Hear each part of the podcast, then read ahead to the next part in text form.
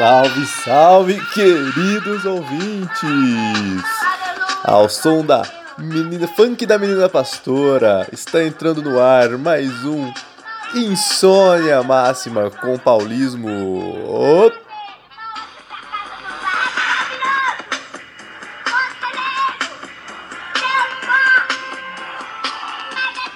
Queridos ouvintes, eu começo hoje com essa obra-prima da internet brasileira.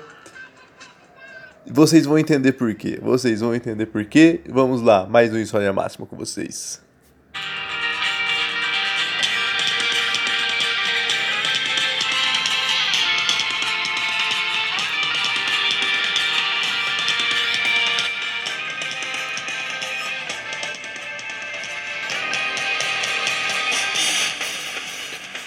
Salve, salve, queridos ouvintes! Estamos aqui é, mais um dia sob o olhar sanguinário do Vigia.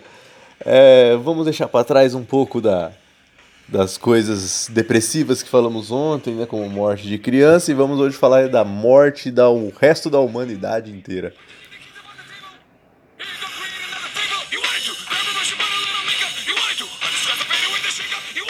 Me incomoda muito menos, inclusive, a morte da humanidade inteira do que a morte de uma criança. Por mais estranho que isso possa soar, né? Queridos ouvintes, hoje eu trago os temas aqui que tá bombando, né? Assembleia Geral da ONU. É... E por que que eu comecei com este funk maravilhoso, essa obra-prima da internet brasileira?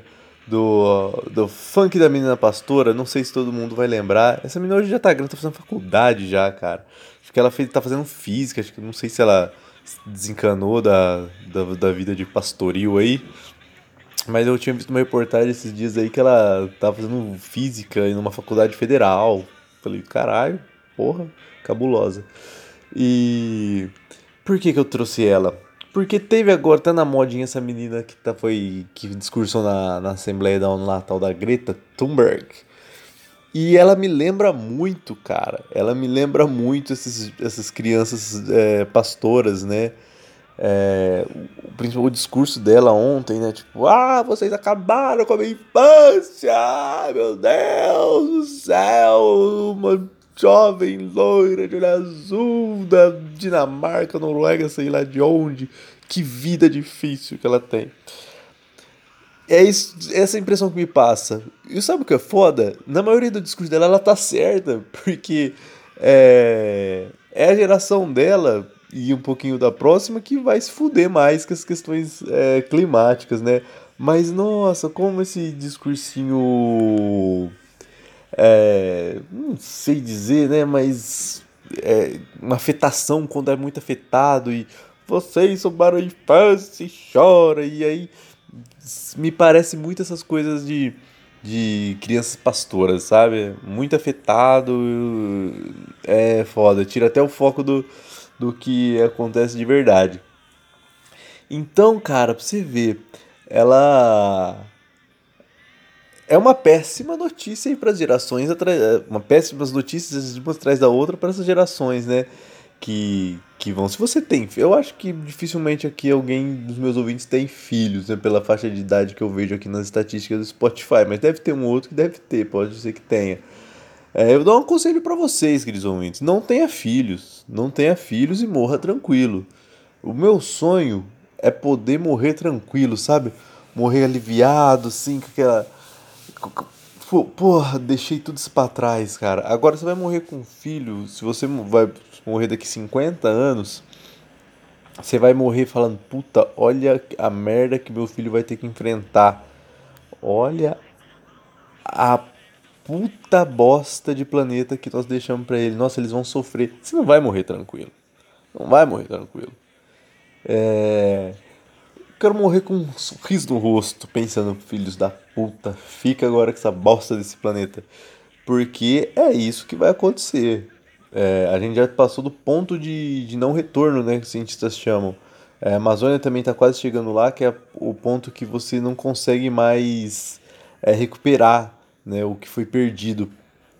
É, ou você teria que cortar hoje é, metade da poluição e do consumo metade do planeta. Isso é impossível.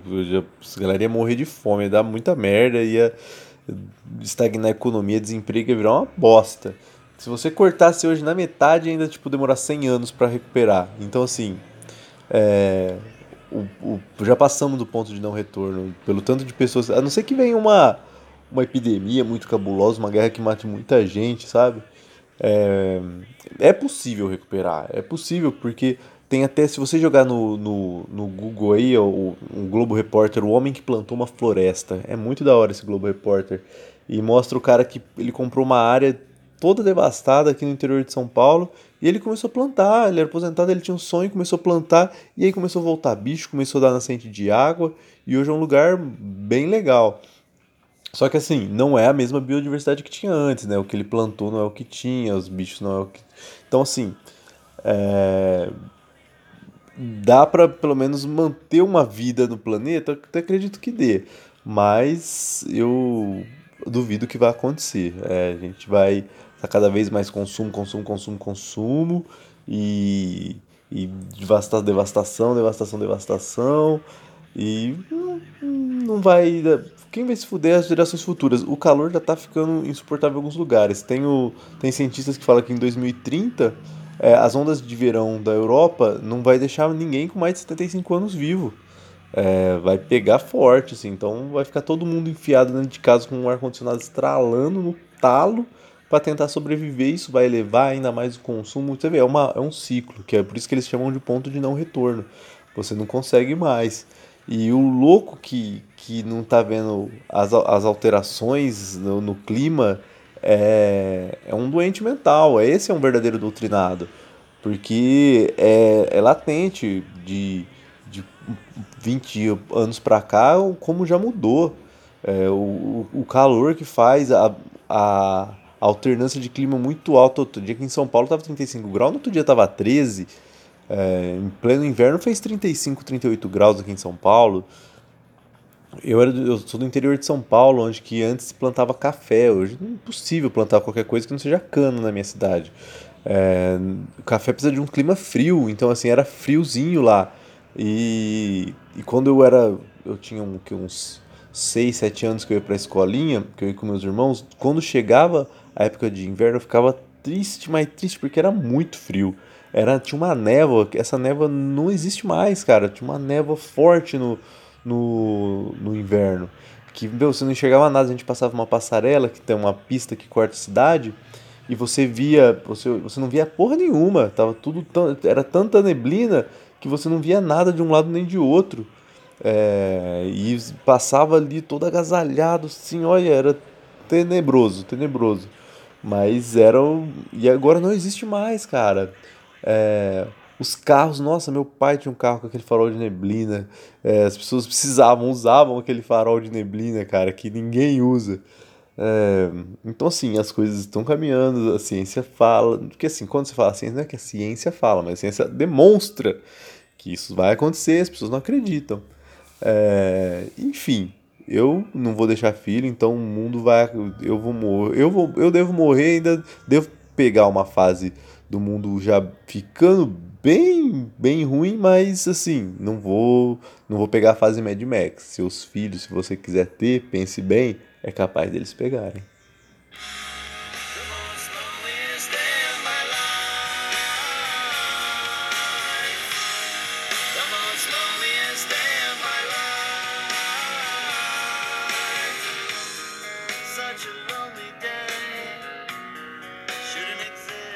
As pessoas não entendem, principalmente por causa de, dessas religiões, eh, os cristãos, os pentecostais, enfim, que a vida não é a regra do universo.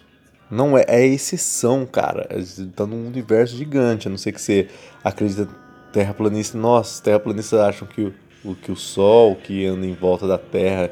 Já vi outro dia, eu vi a galera, uns evangélicos falando que o Sol e a Lua estão aqui para servir o planeta e blá blá blá.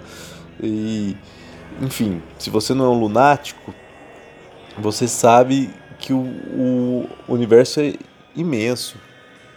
E a vida na Terra, que eu falei, até na Terra a vida é uma exceção.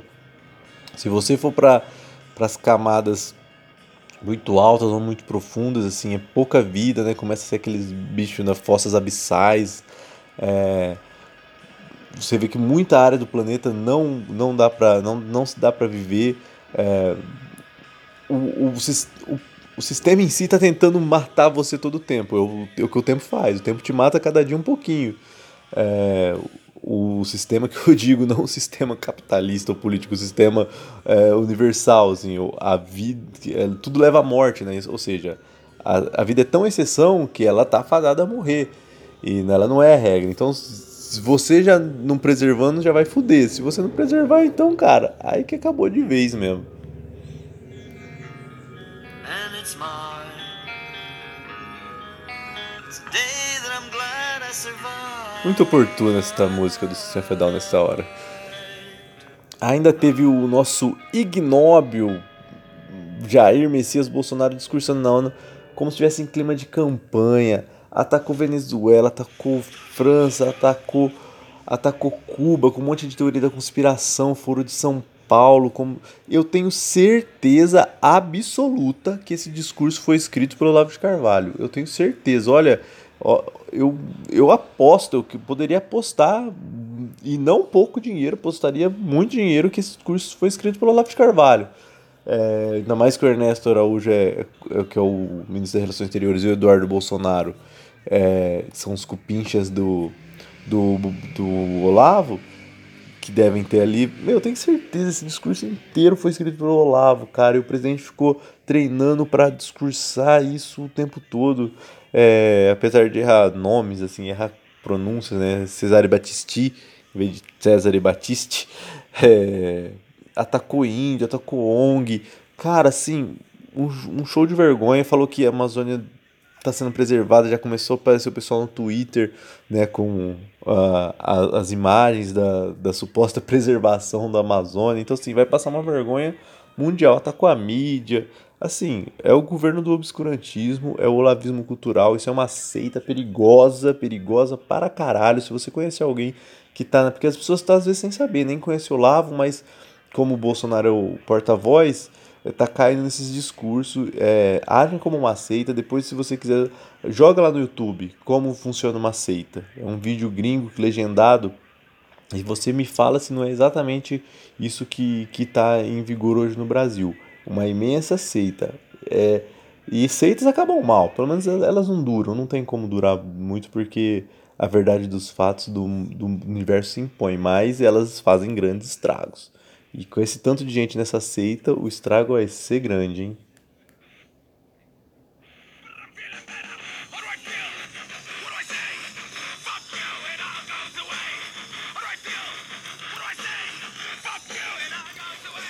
Bom, daqui a pouco quem vai discursar também é o Trump, mas eu trago isso amanhã para vocês, porque na verdade ele já está discursando, acabei de olhar aqui.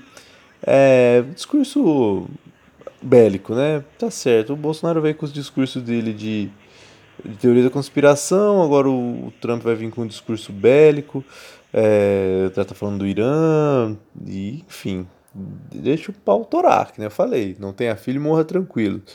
Deixa o, a, a treta aí comer solta, guerra em cima de guerra e devastação e, e fodam-se eles também, né?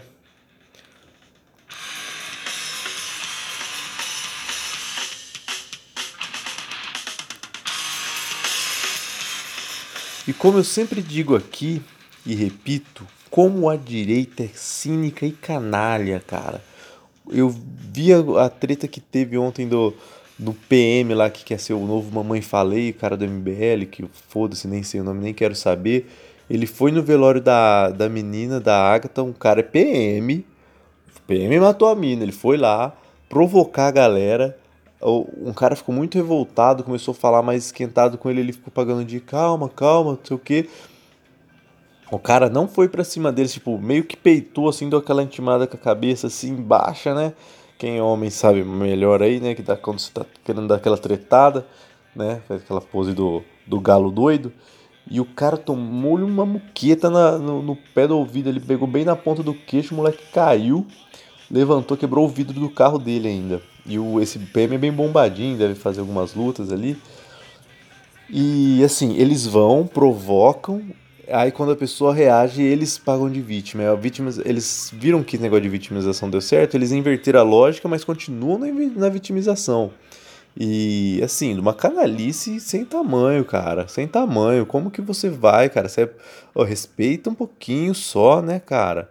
O cara vai no enterro lá falar que quer dar cara tava pagar de, de bom moço e ainda agride um cara. E o cara tava mandando a real. Ele falou: e aí? É, você acha que vale a pena matar uma criança para prender 400 fuzil? O cara, o, o cara que tomou o soco tava mandando a real. E tava meio que tipo peitando, peitando, mas não agrediu. Aí na hora que eles meio que deram assim, chegaram muito perto, o cara, ele, esse PM meio que empurrou ele assim, deu-lhe uma muqueta. Se você não viu esse vídeo, veja. É revoltante, mas é bom a gente ficar de olho. E assim, porra, que canalha, cara, que canalha, hein? Vou te falar. Porra, e o MBL que tava nessa de que, não, vamos mudar esse negócio de, de polarizar, tava dando errado, não sei o que. Aí, ó, Bela bosta, hein, Meli? Vá tomar no meio do cu de vocês, hein? Puta que pariu. É... Vocês poderiam ser uma. Uma. Não uma versão, mas uma, uma opção aí para quem é de direita e, e, e tá descontente com o bolsonarismo e tirar um pouco de voto desse desgraçado, mas também para passar para vocês que estão outros desgraçados, é melhor que, que se foda tudo mesmo.